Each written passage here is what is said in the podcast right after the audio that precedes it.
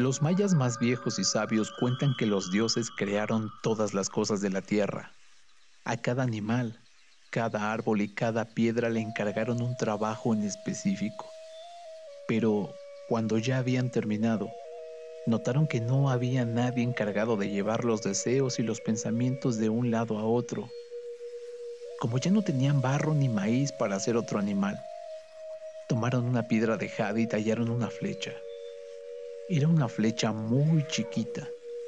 Cuando estuvo lista, soplaron sobre ella y la flechita salió volando. Ya no era una simple flechita, porque estaba viva.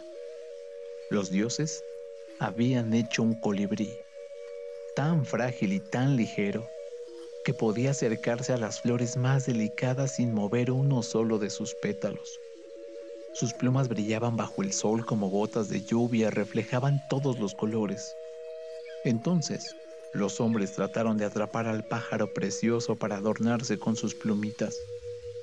Los dioses se enojaron y ordenaron, si alguien lo atrapa, el colibrí morirá. Es por eso que nunca nadie ha visto un colibrí en una jaula ni en la mano de un hombre. Así, el misterioso y delicado pajarillo pudo hacer tranquilo su trabajo, llevar de aquí para allá los pensamientos de los hombres. Si te desean un bien, Él te trae el deseo. Si te desean un mal, Él también te lo trae. Si un colibrí vuela alrededor de tu cabeza, no lo toques. Él tomará tu deseo y lo llevará a los otros. Piensa bien y desea cosas buenas para todos. Por algo pasa el colibrí por tu camino. Puede ser por bien o puede ser por mal.